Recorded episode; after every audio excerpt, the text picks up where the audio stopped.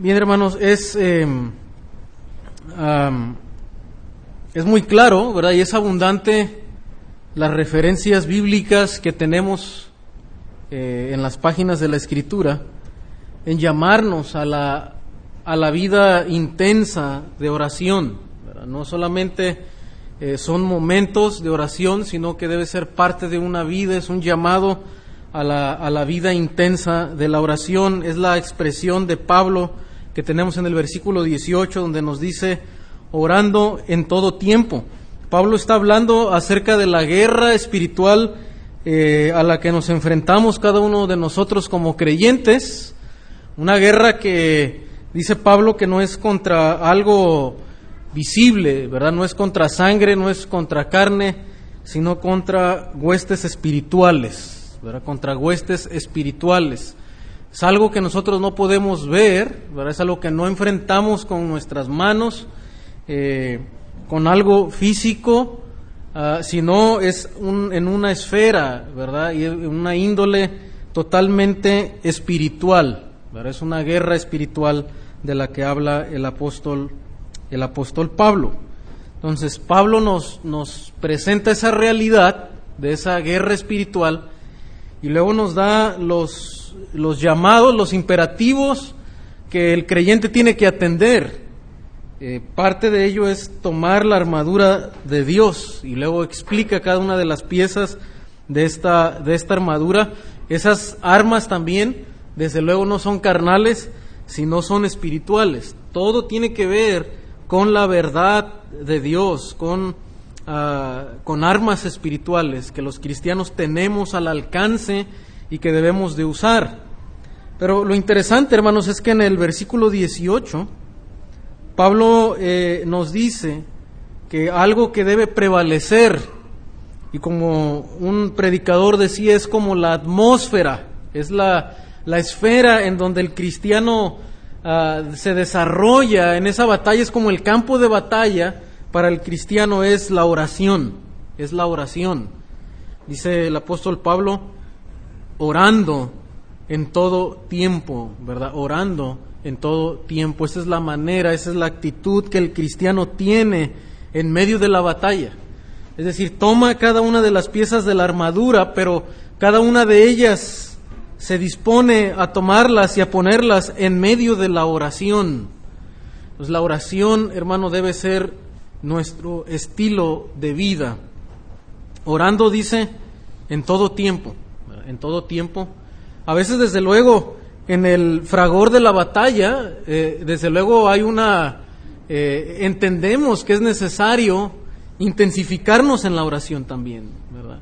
Y, en nuestra propia fragilidad buscamos, ¿verdad?, orar y, intensificar nuestra vida de, de, oración. Pero Pablo dice que orando en todo tiempo, aun cuando las cosas no, no van bien, pero también aún cuando eh, parece que todo va en paz, cuando hay abundancia, ¿verdad? Cuando, eh, cuando las cosas están tranquilas, también debemos de orar, dando gracias a Dios, uh, buscando que seamos librados de la tentación como el Señor oraba, ¿verdad? Eh, líbranos de, la tentación, no nos permitas caer en la tentación. en realidad, los creyentes, eh, enfrentamos todos los días un, día malo, ¿verdad? Como dice Pablo, eh, y debemos estar diligentes en el día malo. Todos los días son días de batalla para el cristiano, ¿verdad? Porque nos enfrentamos a esta, a esta guerra espiritual con el enemigo que usa eh, normalmente el, el, engaño, ¿verdad? La mentira, la distorsión de la verdad y Pablo nos llama a estar armados con esto, pero sobre todo orando, orando en todo tiempo, con toda oración, es decir, con toda clase de oraciones, tanto de acción de gracias como de súplica, ah, ¿verdad? Eh, de adoración, de confesión, de arrepentimiento, toda clase de oraciones, con toda oración y súplica, que es la actitud del, del cristiano a la hora de orar es una actitud de súplica a Dios. No exigimos nada de Dios, no, no demandamos, ¿verdad?, de Dios como si nosotros tuviéramos una clase de autoridad para exigir de Dios. Es súplica, ¿verdad? Es si, si al Señor tiene a bien, como el Señor Jesús oraba también, ¿verdad? Eh, en Getsemaní, si es posible, pasa de mí esta copa, pero que no se haga mi voluntad, sino la tuya.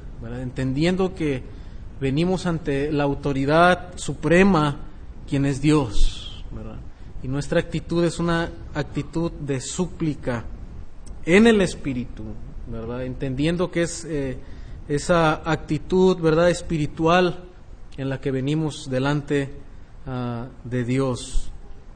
Y velando en ello con toda perseverancia y súplica ah, por todos los santos. Entonces, hermanos, ¿por qué es necesaria esta clase de oración que es persistente, es en todo tiempo y que es incansable, ¿verdad? Es una súplica, requiere velar, velar, es decir, estar alerta, eh, pendientes, sin cansarnos en la oración, ¿verdad? Porque desde luego nuestra carne a veces tiende a confiar en uno mismo, en confiar en nuestra propia eh, astucia, nuestra propia habilidad, pero cuando nos ponemos en oración estamos disponiendo, ¿verdad?, nuestra voluntad, nuestra confianza en, Dios mismo. Y por eso debemos persistir, no cansarnos en la oración. Entonces, ¿por qué es necesaria esta oración persistente, incansable? Primero, porque, como ya hemos dicho, estamos inevitablemente en una guerra espiritual.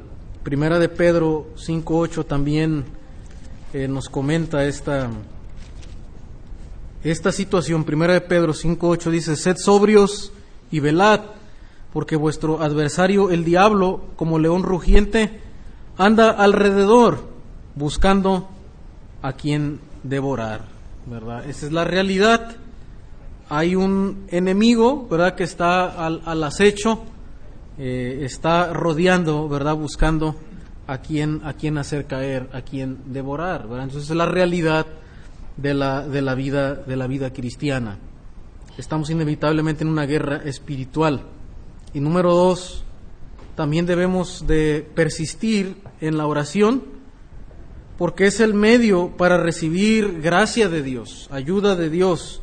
Santiago 1.5, ¿se acuerdan? Dice que si alguno tiene falta de sabiduría, pídala a Dios. Él da a todos abundantemente y sin reproche y le será dada. La sabiduría que se requiere para tomar decisiones cuando estamos en medio de la prueba y eh, decidir en obedecer, en hacer el bien y rechazar el mal. Y para, para poder elegir, ¿verdad? Se requiere la ayuda y la gracia de Dios, ¿verdad? La dirección de Dios a través de su palabra, a través de la sabiduría que viene de lo alto, como dice Santiago, ¿verdad? Ah, entonces, hermano, pero es a través de la oración. El versículo 6 insiste Santiago, pida con fe. Entonces debemos pedir a Dios. Cuando estamos en encrucijadas, cuando eh, estamos en estrecho, cuando estamos en pruebas, debemos pedir a Dios que nos ayude a tomar las decisiones que agraden a Dios, ¿verdad? Y poder así vivir una vida de obediencia. Dice un escritor que el gran secreto de toda carencia de experiencia en nuestra vida y en nuestro trabajo es la falta de oración. Dice Santiago, no tienes porque no, porque no pides. Entonces, cuando nosotros carecemos de una eh, de una experiencia con Dios, ¿verdad? De una vida abundante en una relación con Dios, es porque no estamos pidiendo a Dios, que nos ayude a acercarnos más a Él, que nos ayude a, estar en un, en, un, en un, espíritu de avivamiento, de crecimiento espiritual. Entonces, el secreto de, de toda carencia de esa experiencia. En nuestra vida o aún en nuestro trabajo, en nuestro crecimiento, en, el ámbito laboral, ¿verdad? En, crecer en nuestras relaciones, agradando a Dios, es la falta de oración. Entonces es necesario la oración persistente, incansable, porque estamos en una guerra y porque es el medio para recibir gracia de Dios. No es el único medio, desde luego, eh, los medios de gracia, eh, como son conocidos, ¿verdad? Es también la meditación de la palabra de Dios, la comunión con los creyentes y algunos otros elementos, ¿verdad?, que encontramos en las, en las escrituras, pero la oración de petición, de súplica es uno de ellos, a través del cual recibimos gracia.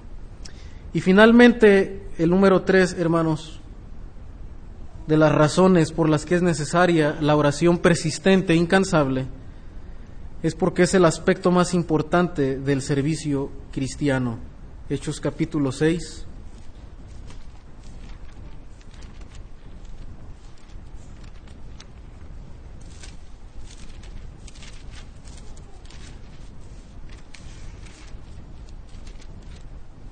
Versículos 2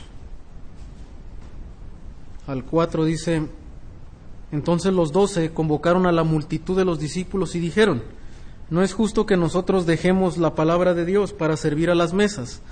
Buscad pues, hermanos, de entre vosotros a siete varones de buen testimonio, llenos del Espíritu Santo y de sabiduría, a quienes encarguemos de este trabajo. Y nosotros persistiremos en la oración y en el ministerio de la palabra. Eh, los apóstoles entienden que uno de los aspectos más importantes en su trabajo dentro del ministerio era dedicarse, persistir, ¿verdad? Y, la palabra habla de algo que se hace con insistencia, que, es frecuente en la vida, ¿verdad? Que debe caracterizar el servicio a Dios, es la vida de oración.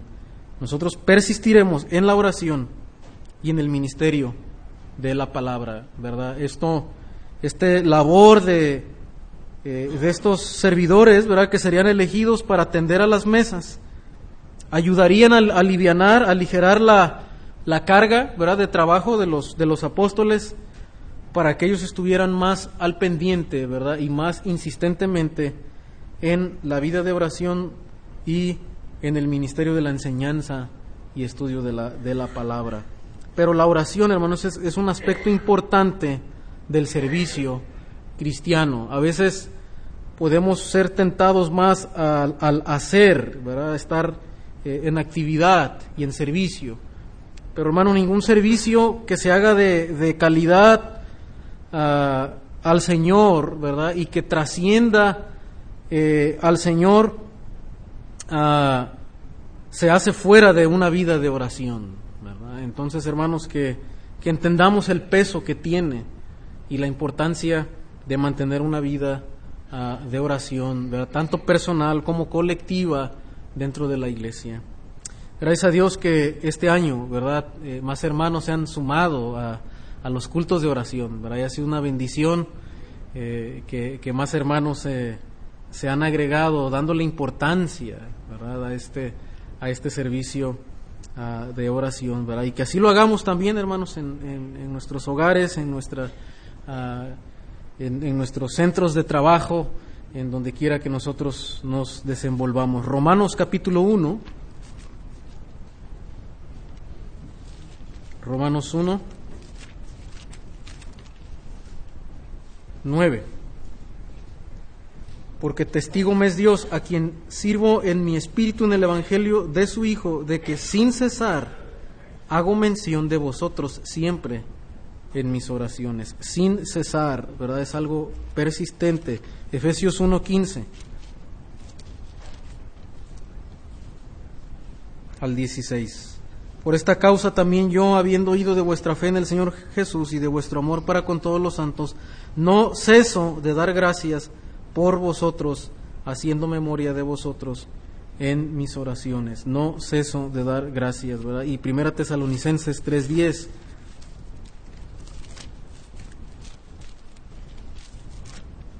Primera Tesalonicenses 3:10. Orando de noche y de día, con gran insistencia, para que veamos vuestro rostro y completemos lo que falte a vuestra fe, ¿verdad? Qué desafiantes, hermano, es la vida del apóstol Pablo. En verdad, no solamente era un hombre eh, valiente, ¿verdad? Eh, demasiado activo, demasiado intrépido, ¿verdad? Así lo vemos a través de sus viajes misioneros, pero parece que, y desde luego que es así, ¿verdad? Que ese valor y ese denuedo venían de su vida de oración, de su confianza en el Señor, ¿verdad? De su, de su entrega a la vida de oración, ¿verdad, hermanos? En verdad que, eh, que el Señor nos ayude a seguir creciendo, ¿verdad? En esta, en esta área ah, de importante, en verdad, fundamental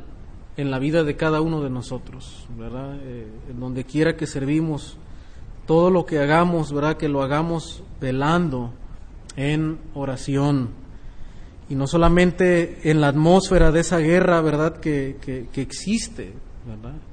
Eh, sino en todo, en todo tiempo, ¿verdad? Suplicando al Señor ah, de diferentes maneras, en diferente actitud de, oración. Termino con una, una frase que dice, todos los hombres poderosos de Dios fuera de la Biblia, desde luego en la Biblia vemos claramente, ¿verdad?, que como el apóstol Pablo, un hombre poderoso en oración y Dios lo usó, pero aún fuera de la Biblia, a través de la historia del, del cristianismo, todos los hombres poderosos de Dios fuera de la Biblia han sido hombres de oración, han sido diferentes entre sí en muchas cosas, pero en esto han sido iguales. Todos los hombres que Dios ha usado grandemente a través de la historia del cristianismo fueron diferentes tal vez en sus habilidades, en sus tipos de ministerio, en sus dones, en sus habilidades, pero algo que los caracterizó fue su intensa vida de oración, hermanos, ¿verdad? Que, podamos en esta noche, eh, en verdad, eh, suplicar al Señor y decidir, ¿verdad? Eh, seguir avanzando, seguir proponiéndonos no descuidar ¿verdad? Y, tomar tiempos importantes, ah, buscando siempre un momento, un lugar, ¿verdad? Y dependiendo de Dios a través de nuestra vida ah, de oración, ¿verdad? Y, si aún usted todavía no, no ha tomado el paso, ¿verdad? La decisión de estar acá los miércoles, pues le animo, ¿verdad? No, no pierda esa bendición, eh, prográmese, ¿verdad? Haga, haga espacio ahí en, en, en, su trabajo. Hay que hacernos el tiempo. A veces decimos que no tengo tiempo. Eh, realmente uno tiene que, que, hacer el tiempo, ¿verdad? Hacer el espacio. Cuando, cuando algo es prioritario, cuando algo es, en verdad, entendemos que es fundamental, le dedicamos el tiempo, ¿verdad? Y creo que así debemos de hacerlo en nuestra vida de, de oración, ¿verdad, hermanos? les animo, les animo, ¿verdad?, a que sigamos buscando al Señor, ¿verdad?, a través de, la oración por diferentes motivos. Como ya dijimos, hay una guerra que es, eh, es, eh, es diaria para el creyente, pero también porque recibimos ahí la gracia, la ayuda de Dios, y también, hermano, porque es importante para el servicio cristiano que desarrollamos día a día.